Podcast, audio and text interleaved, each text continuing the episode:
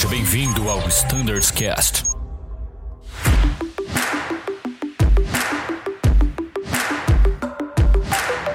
Fala pessoal que acompanha o Standardscast, sejam todos muito bem-vindos a esse episódio em que convidei aqui hoje o Pedro Raposo e a Bárbara para a gente falar um pouco mais sobre a certificação do RNPR do 320.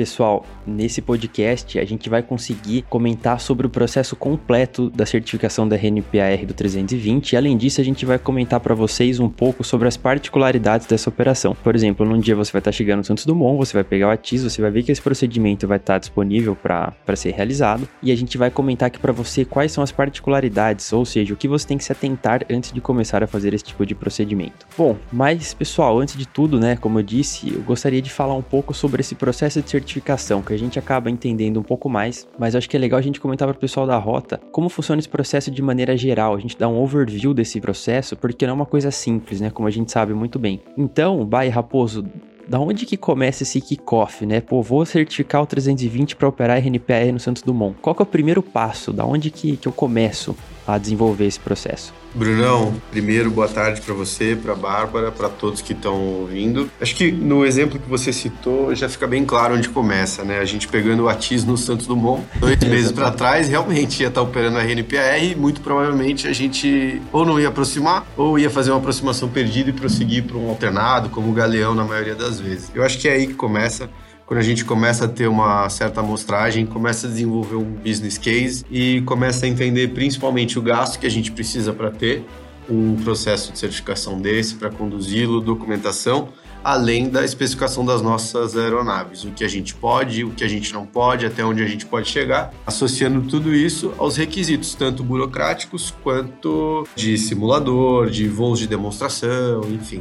É, eu acho que se dá mais ou menos nesse resumo, assim, de, de um business case, de quantos voos a gente alternou, do que, que a gente precisa, a gente põe na balança, mostra para a empresa e começa a trabalhar em cima. Sensacional. É, e só complementando, né, mas primeiramente agradecendo mais uma vez a participação. Boa tarde, Bruno, Raposo, a todos que estão ouvindo. E complementando que o processo de certificação, basicamente, ele é uma receitinha de bolo, né?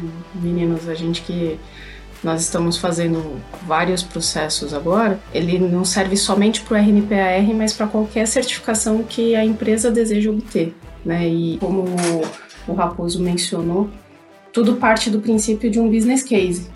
Vale a pena eu partir para essa, essa certificação? Eu vou ter ganho com isso? Sim, então nós seguimos por essa linha. E como que, após essa análise né, do business, né, do, desse ganho, nós fazemos uma análise e fazemos uma reunião junto à ANAC, que se chama HOP, e apresentamos para a ANAC, para a agência reguladora, a nossa intenção desse processo de certificação. E a partir disso é o primeiro step do processo. Então, ele se baseia em, nessa análise, nessa reunião inicial, e aí, depois dessa reunião, o Flight Standard é o encarregado de fazer toda a documentação de legislação junto à empresa. Ele é um elo né, de, entre a, as áreas da empresa, o fabricante e a agência reguladora. O que tem de diferente no processo de RNPAR é ser um, um processo que ele é uma autorização requerida.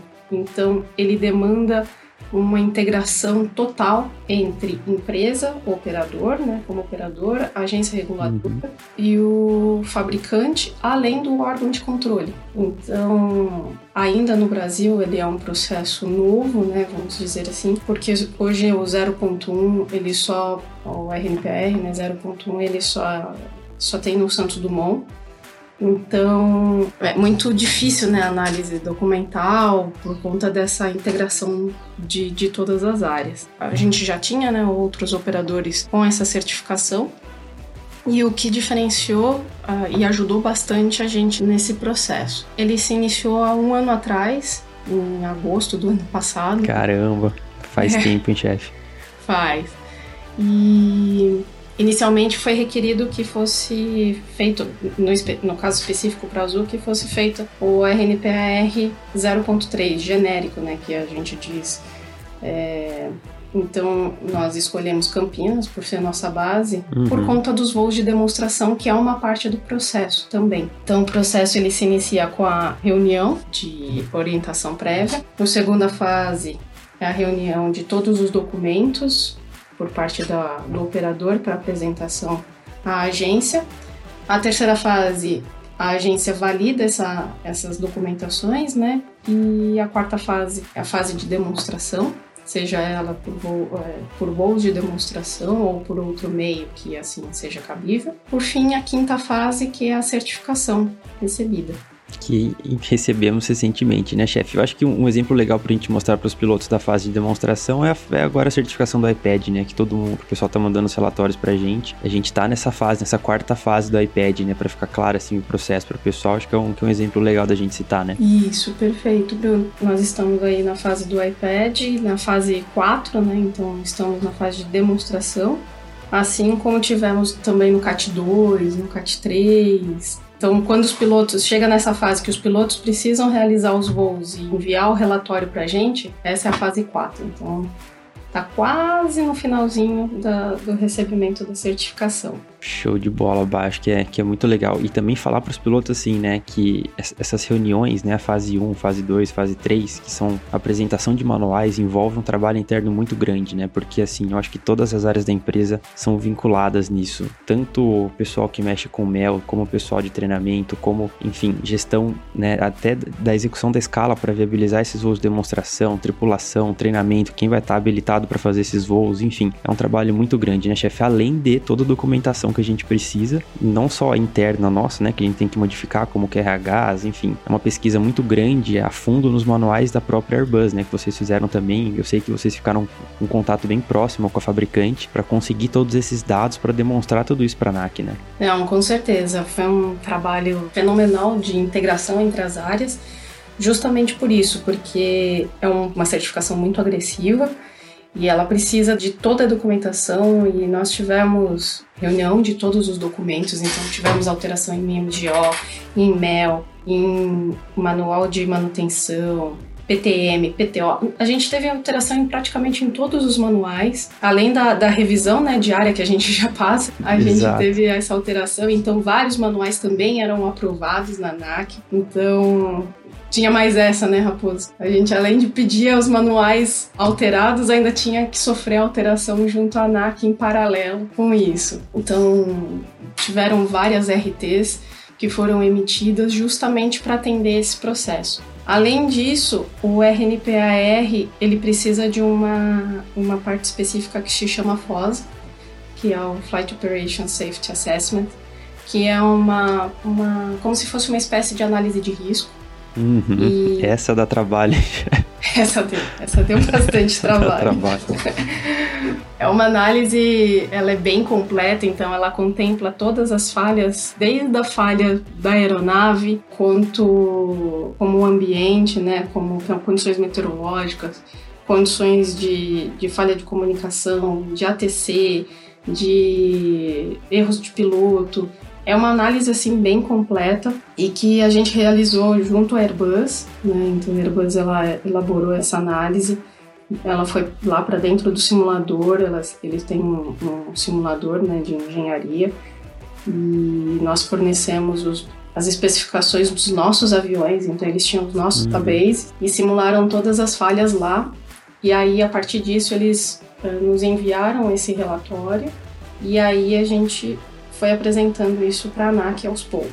Então, de reunião com a ANAC, nós tivemos N reuniões para debater todas as documentações que nós íamos apresentando ao longo desse um ano, porque tivemos mudança de procedimento, como a maioria assim, do, do, do grupo de voo que fez o treinamento RNPAR pôde observar.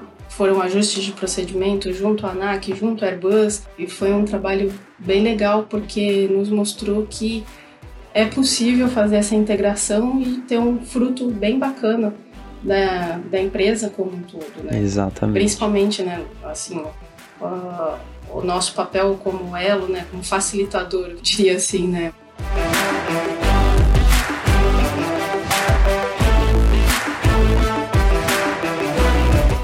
Não, com certeza, chefe. Eu trabalho com vocês, né, de tirar o chapéu mesmo. O trabalho que vocês fizeram foi realmente excelente. E eu via todo o estresse, né, como, como quando durante os dias lá, principalmente na reta final. É um é. trabalho, pessoal, que, que né, saía do trabalho tarde, chegava de manhã cedo. É, é. Mas assim, eu acho que agora ver o, o, 320 pousando lá, não lembro quanto que é os mínimos lá pro AR, mas assim. É, é nos mínimos.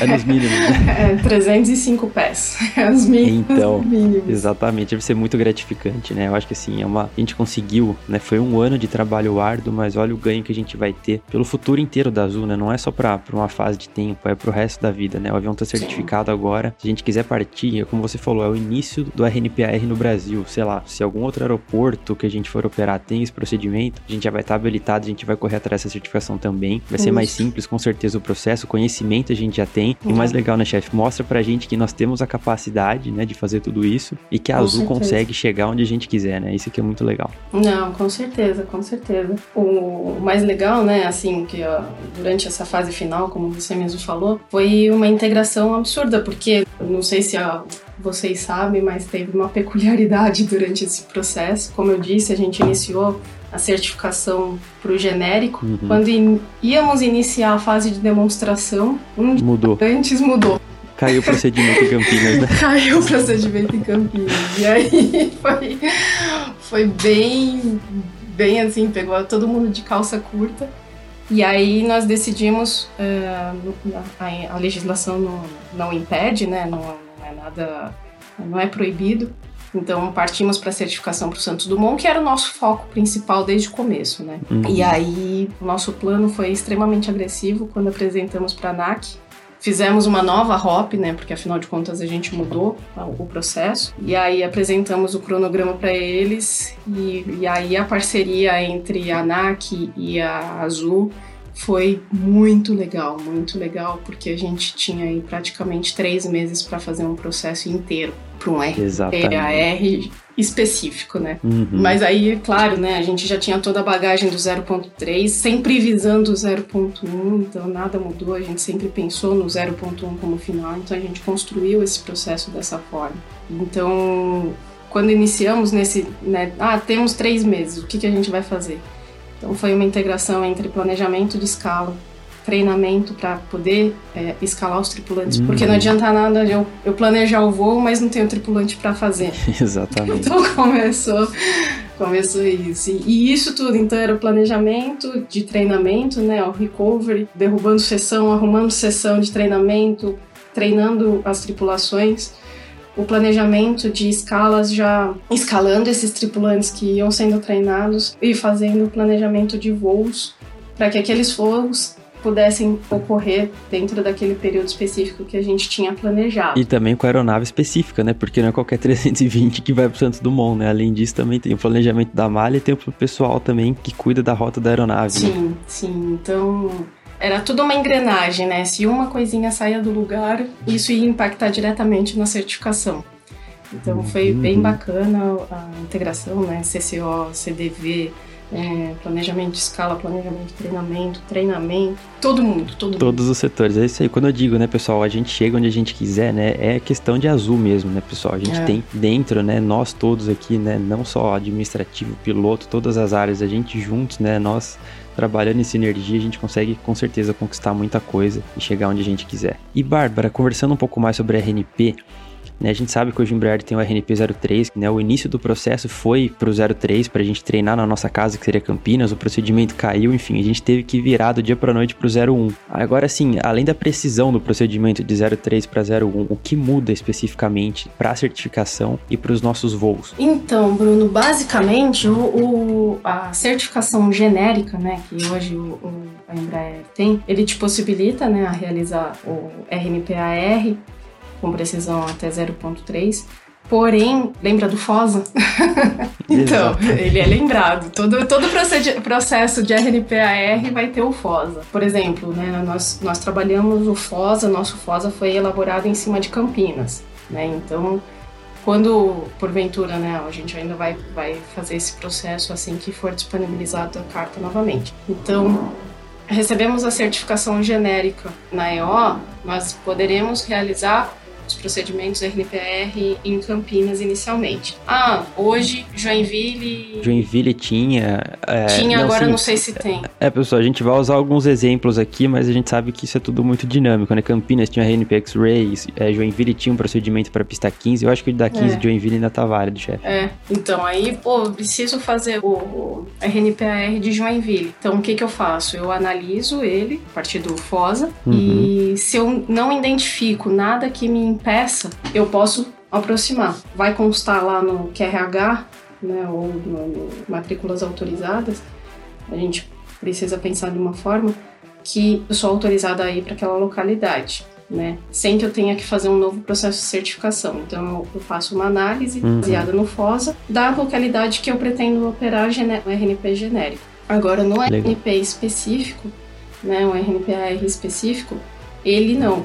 Ele é uma análise para cada procedimento de cada cabeceira daquela localidade. Como uhum. certificados no Santos Dumont, vocês podem reparar que no Santos Dumont hoje nós temos cinco procedimentos e nós fomos certificados em quatro. Por quê? O RNP o ISC da cabeceira 02 nós não certificamos, porque foi uma opção da Azul, né? Mas é, se porventura, né, futuramente nós quisermos, a gente vai precisar fazer um, uma análise específica para esse procedimento. Então, todos uhum. que fomos autorizados, eles foram analisados um a um. Então, por isso que lá na EO tá lá bonitinho a cabeceira 02, o RNP, XYZ, enfim.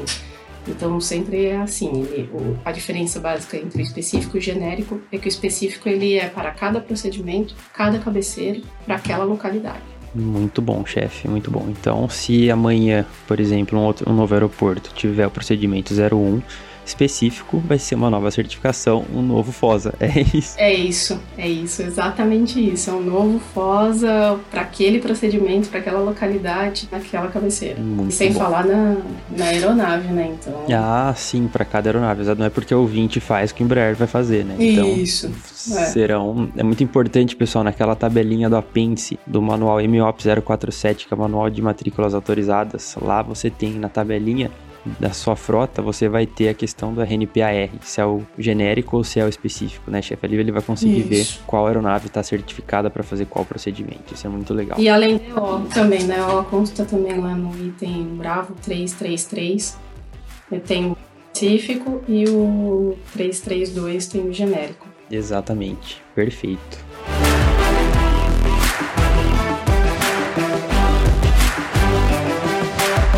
Pessoal, nosso bate-papo aqui tá muito legal, tem muita informação importante para vocês. A gente vai entrar né, agora mais nos assuntos técnicos na, durante a aproximação, que o piloto deve se atentar, sobre manobras, sobre itens que impedem sua operação, despacho. Então vai ter muita coisa legal para vocês no próximo episódio. Infelizmente, nosso tempo tá acabando para esse aqui, mas continua logo em seguida, tá, pessoal? Muito obrigado mais uma vez pela atenção de todos, ótimos voos e tchau!